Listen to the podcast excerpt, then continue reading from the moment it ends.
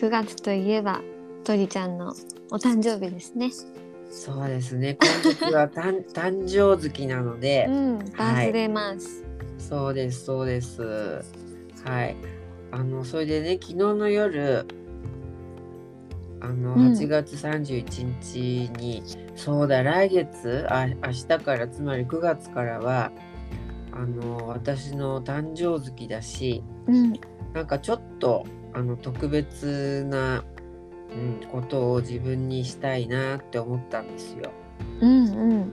でねそれを持ってうーんと思ってた時にあのヤフーニュースだったかな。それであの、まあ、かなり高齢の方ではあるんですけど中村芽衣子さんっていう女性がいてうん、うん、あの喜劇女優さん。お年がねもう8 5 6とかそのぐらいの方かなあのすごくうん。うん明るい方なんですけど、その方のあの本が出ましたみたいなお知らせが出てて。うん、でそのあの本の紹介記事みたいの見たんですよ。うん、でねあむつみちゃんにもねそれシェアしたんですけど、はい、そしたらねそのあの大切なものから捨てなさいっていうねなんかそういうタイトルでうん、あのまあなんか断捨離系のこともしないとなーなんて思っていたのであ何々と思って読んだんですよ。うん、そしたらあのまあ本当に前向きな彼女らしい内容の本なんだなと思ったんですけどうん、もう本当に大女優さんで昔のねあの素晴らしい俳優さんたちとも交流があったのであのまあ博物館に出したらとてもわああの俳優さんから頂いてこれこれみたいなうん、ものもあの結構お持ちらしいんですけどうん、そういうのをねもうどんどん捨てちゃってうん、すごい勇気。うん。ねえあの記事に書いてあったでしょ。なんどれだけ捨てたっつっけ？なんだっけ、パック7台分くらい？ねえ本当に。まあなんかそれなりのお年だし多分大きなお家にお住まいだったんだと思うんですけどうん、あのね引っ越しをなさるタイミングでこれはもうもっと減らさなきゃっていうのがきっかけだったらしいんですけどすごいよね。トラックそんだけあの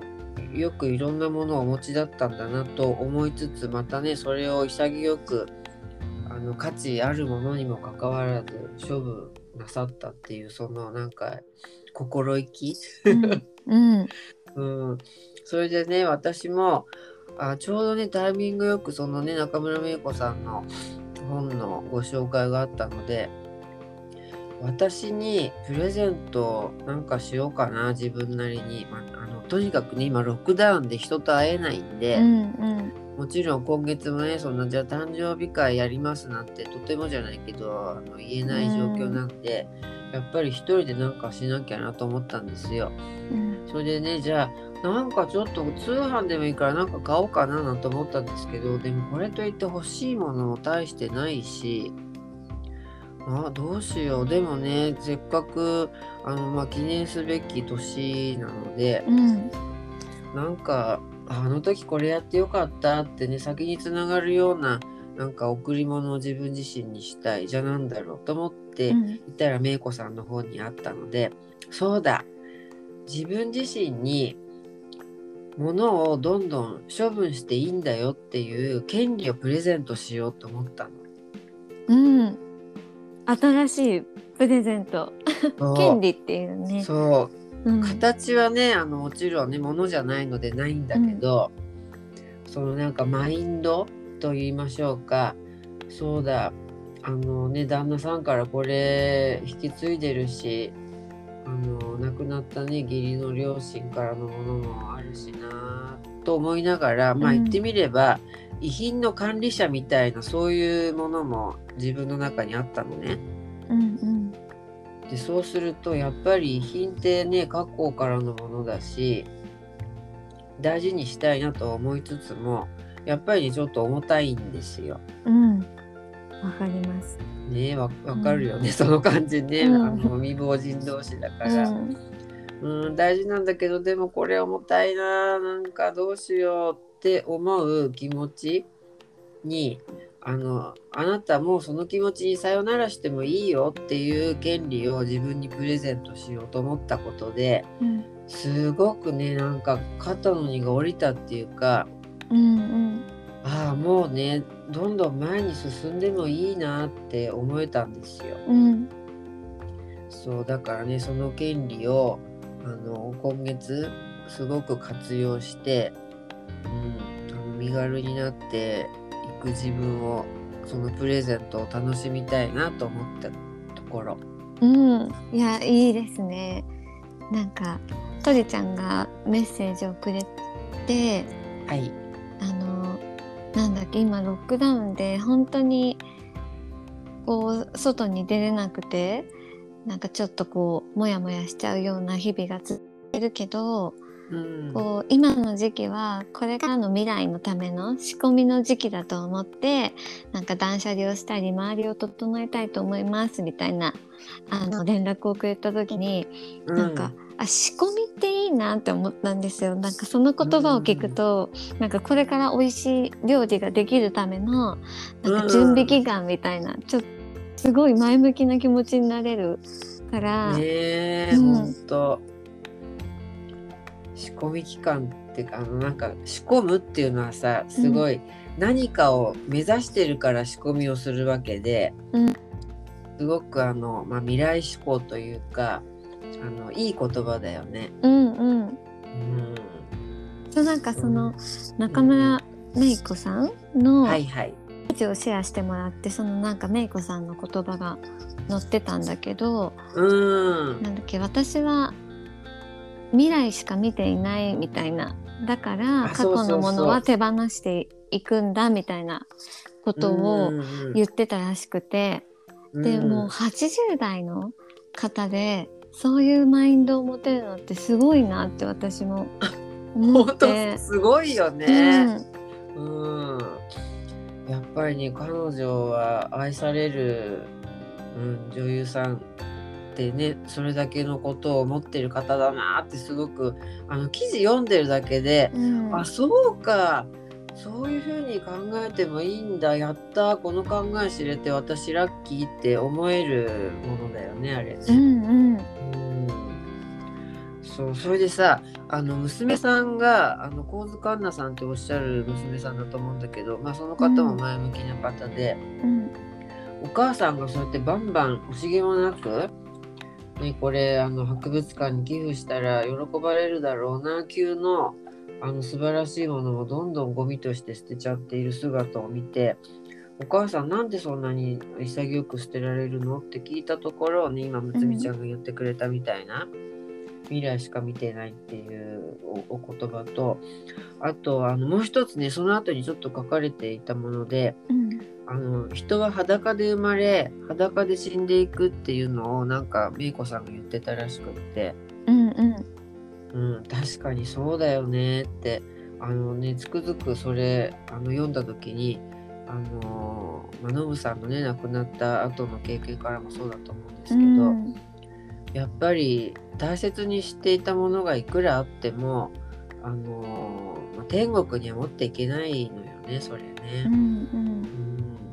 だとしたらあの今本当にこれはないと困るしこれすごい大好きだからっていうものだけ持っていてそれでニコニコして過ごしていればあの、ね、どどの道持っていけないんだし必要最低限でうん。それを十分楽しんでいればそんないい暮らしはないだろうってねまた思ったんですよね。うんうん。うんいやでもすごいそれは思うかも。なんかね死ぬ時は裸で死んでいくって何にも持っていけないから、いけないからっていうかなんだろう。でも私はこう買い物も好きだし、うん、何か自分にとっていいものがあの手に入ったり自分のそばにあるとすごく、あの気分も上がるしそれはすごくいいことだと思う。うん。なんかそう最終的には何も持てなくて自分の身一つで死んでいくからうん。ななんかどんなに大切なものでも大切だからといって持ってる必要はなくてそのものと過ごしたこう幸せな時間とか思い出とか記憶とか感覚ってもう自分に染みついてると思うから、なんか、ね。うん、うん。なんか手放して軽くなってっていうのを繰り返していくとこうどんどん自分も生まれ変わって、うん。なんかいいんじゃないかなってうまく言えないけど。いや そんなことを。本。うん。当ねえ。そうどうしてもあの持ち物とかまあねあの大事な思い出ではあるけどそういうのにこだわりすぎちゃうとやっぱりその中にどっぷり浸っちゃってあの重くなっちゃってうん。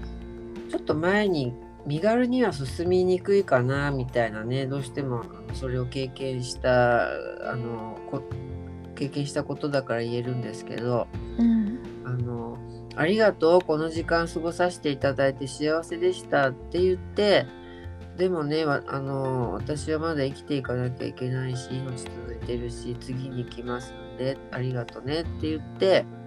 手放していく。うん。ってすごく大事ななんか姿勢よね。うん。うん。うん。そう思います。なんか私結構断捨離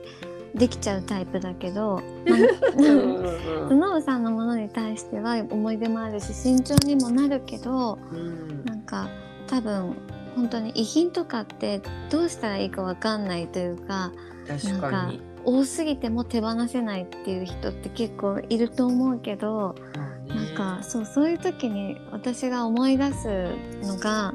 なんかある人が言ってた言葉で運気うんっていうのはなんか気を運ぶって書くじゃないですか漢字で。はいはい。うんでやっぱりこう同じものを何にも活用あものをこう活用させないでうん置いたままにしておくとうん。そこで気が滞るからなんかこう気が悪くなっていっちゃう。で運気も止まってしまう、けどうん。なんかこの物を動かしたり活用することで、なんか運は良くなるっていうか気が良くなっていくみたいな話をされてた方がいてそれを聞いてうん。なんかこうどんなに大切なものでもなんかそのもの自体が生きてなかったら自分にとってもそのものに対してもなんか大事にしてる行為じゃないのかなって思って、うん確かに、うん、そのもの自体も活かせてないならそのものにも申し訳ないからうん。なんかこう売ったりとかで活用できればいいし、でも売れないものもあると思うけどその売れないものもなんだろう。こうもう使い切ったなら本当にありがとうって感謝してうん。捨てて、自分が見とってあげるというかなんか、そういう風にした方が物にとっても捨てるにしてもなんか本当にそのものにとってはいいことなんじゃないかなって。うん。本当にそう思うわね。ううん。ん、物の見取りだから片付けるって、そそのものとの型をつける？見取る、うん。本当にそういうことなんだなってすごく思うよね。うん。うん持ってさえいればいいっていうものではなく、ね。うん。いやーあの本当ね中村芽衣子さんの素晴らしい生き方から、うん、私たちのね直接毎日の暮らしにじゃあどうやってその考え使っていったらいいんだろうなっていうのですごくあのいい学びをもらいました。ね。えうん。なんか終わんないですね。その旦那さんのことから旦那さん自身が亡くなってでもうん。残されたものがいっぱいあるから、なんか私たちはそれを一個一個こう向き合って、う。見とるものは見とってなんかうん活用するものは活用してっていうなんかそういうミッションがねまだあるなって話してて今日思いました。いやー本当でもね、うん。それはあの実際自分しかできないことだから、うん。うん。自分のミッションとしてねそれをちゃんとありがたく受け止めてあのミッションコンプリートみたいに完了しましたっていう風になるまで、しっかりと向き合っていきたいですね。うん、うんうんねそう思います。ね本当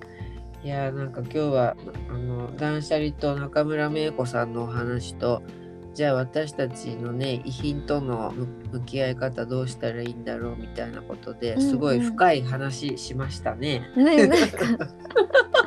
いっぱい喋っちゃったまとまりがなかったけど、聞いていただいていやいやありがとうございます。はいありがとうございました。うん、はいではじゃあまたじゃあまたはいはいよろしくお願いします。お願いしさようならます。さよなら。